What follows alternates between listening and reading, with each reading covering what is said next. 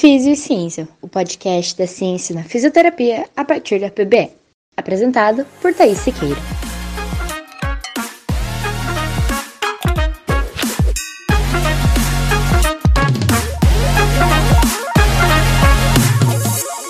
Olá, seja bem-vindo ao podcast Físio e Ciência.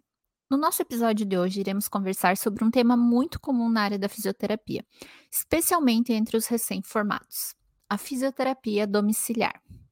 Bom, a fisioterapia domiciliar é uma modalidade de atendimento fisioterapêutico que pode ser realizada em qualquer área de especialização e consiste em levarmos o ambiente fisioterapêutico para o domicílio do paciente.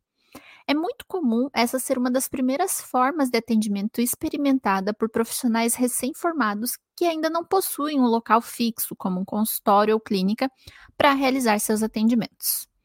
Então, para conversarmos sobre a fisioterapia domiciliar, vamos dividir em duas visões separadas didaticamente: a visão do paciente e a do fisioterapeuta, é claro. Vamos começar falando do lado do paciente. A fisioterapia domiciliar é extremamente mais confortável para os pacientes e por isso é tão comum que seja realizada com pacientes que apresentam dificuldade de mobilidade ou locomoção. Nesse sentido, o público-alvo costuma ser pacientes em pós-operatório recente, idosos com dificuldade de locomoção, pacientes neurológicos com redução da capacidade funcional ou pacientes acamados.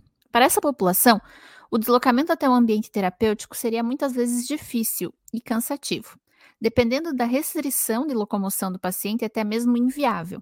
Além disso, precisamos pensar que muitas vezes o local onde trabalhamos não possui uma boa acessibilidade, vagas especiais de estacionamento ou espaço interno para cadeiras de rodas ou maca.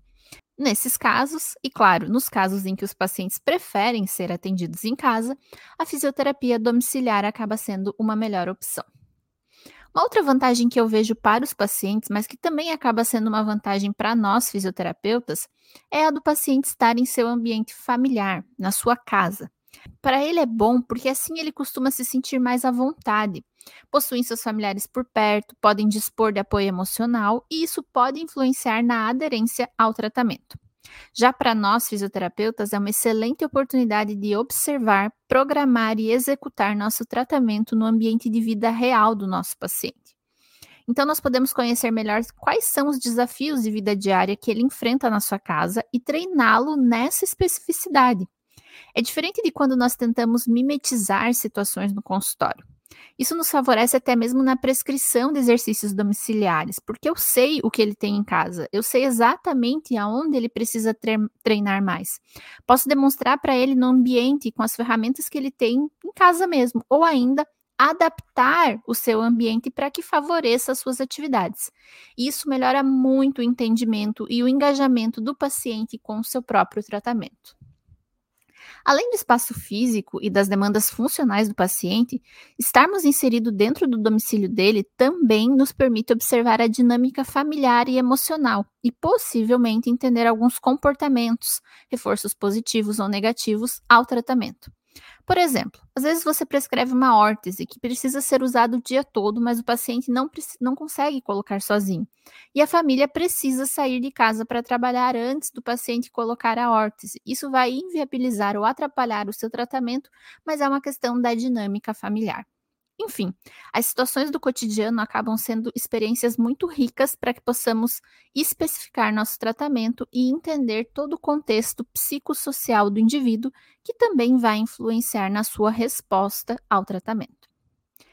E pegando o gancho dessa vantagem que eu vejo para nós fisioterapeutas de podermos observar o paciente em seu ambiente, vamos falar de mais algumas vantagens do atendimento domiciliar.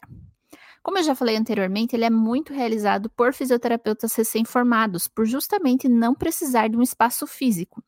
Então, eu não preciso ter uma clínica, um consultório para realizar.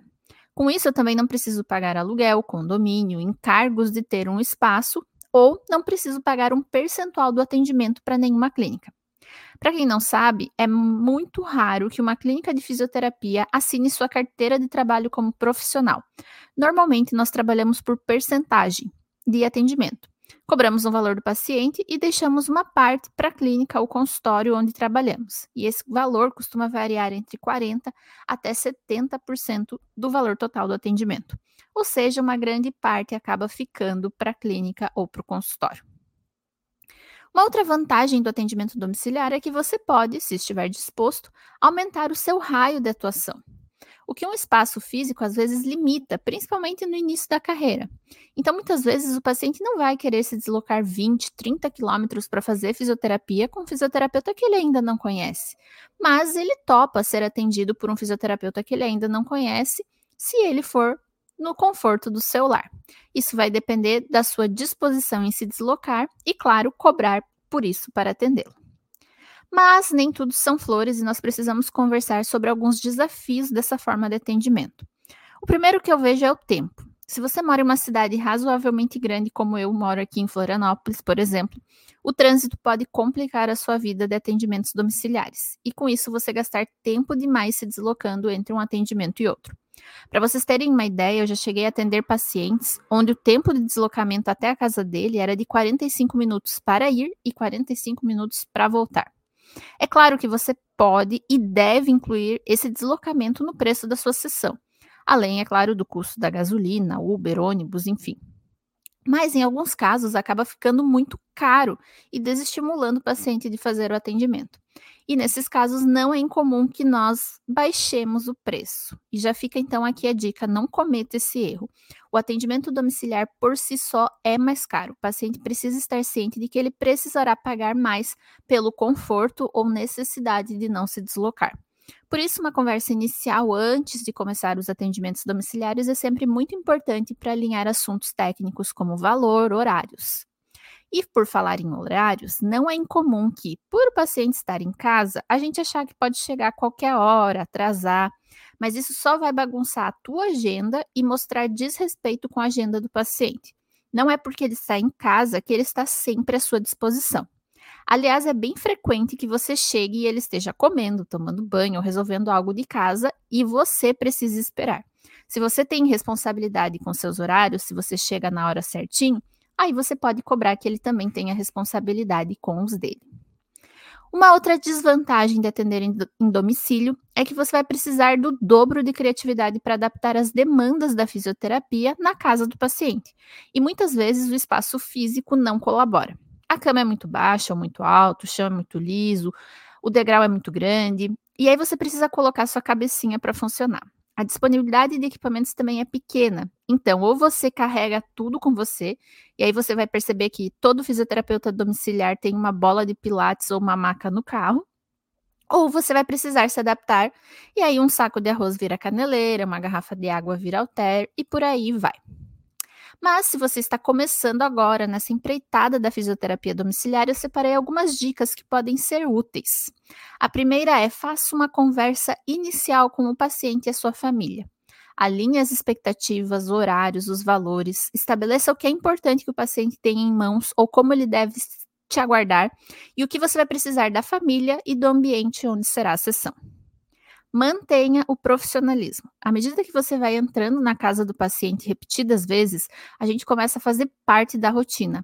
Mas é importante lembrar que você é um profissional lá. Portanto, mantenha a postura, o profissionalismo e a distância, pelo menos no horário do atendimento. Depois, lá no cafezinho, dá para ficar mais tranquilo. Isso é importante para evitar possíveis confusões. Por exemplo, já que o seu paciente é o seu amigo, ele pode atrasar, desmarcar em cima da hora ou até não te pagar a sessão e respeite os costumes da família. Se você chega na casa do seu paciente e todo mundo tira o sapato na porta, por exemplo, faça o mesmo. Cada família tem uma dinâmica e um costume, e já que você está entrando nesse ambiente, é seu papel respeitá-la. E por último e mais importante, não se envolva em questões familiares. Gente, é muito comum a gente presenciar todo tipo de situação dentro do domicílio do paciente. Vai por mim, não se envolva, porque lá a gente está como um papel profissional. Ao meu ver, atender domiciliar é uma questão de oportunidade e gostos. Tem pessoas que fazem por um tempo e depois preferem se manter fixos em locais específicos pela comodidade e tempo otimizado, e outras que precisam ou adoram atender seus pacientes no conforto do lar. De qualquer forma, é um diferencial da nossa profissão e pode ser extremamente satisfatório e rentável atender dessa maneira. Todos deveriam experimentar. A terapia em casa oferece oportunidades únicas de cuidado personalizado e proximidade com o ambiente em que os pacientes vivem. Por meio de adaptações inteligentes e criativas, os fisioterapeutas podem oferecer tratamentos eficazes e capacitar os pacientes para uma recuperação bem-sucedida. Então, por hoje é isso, pessoal. Um beijo e até semana que vem.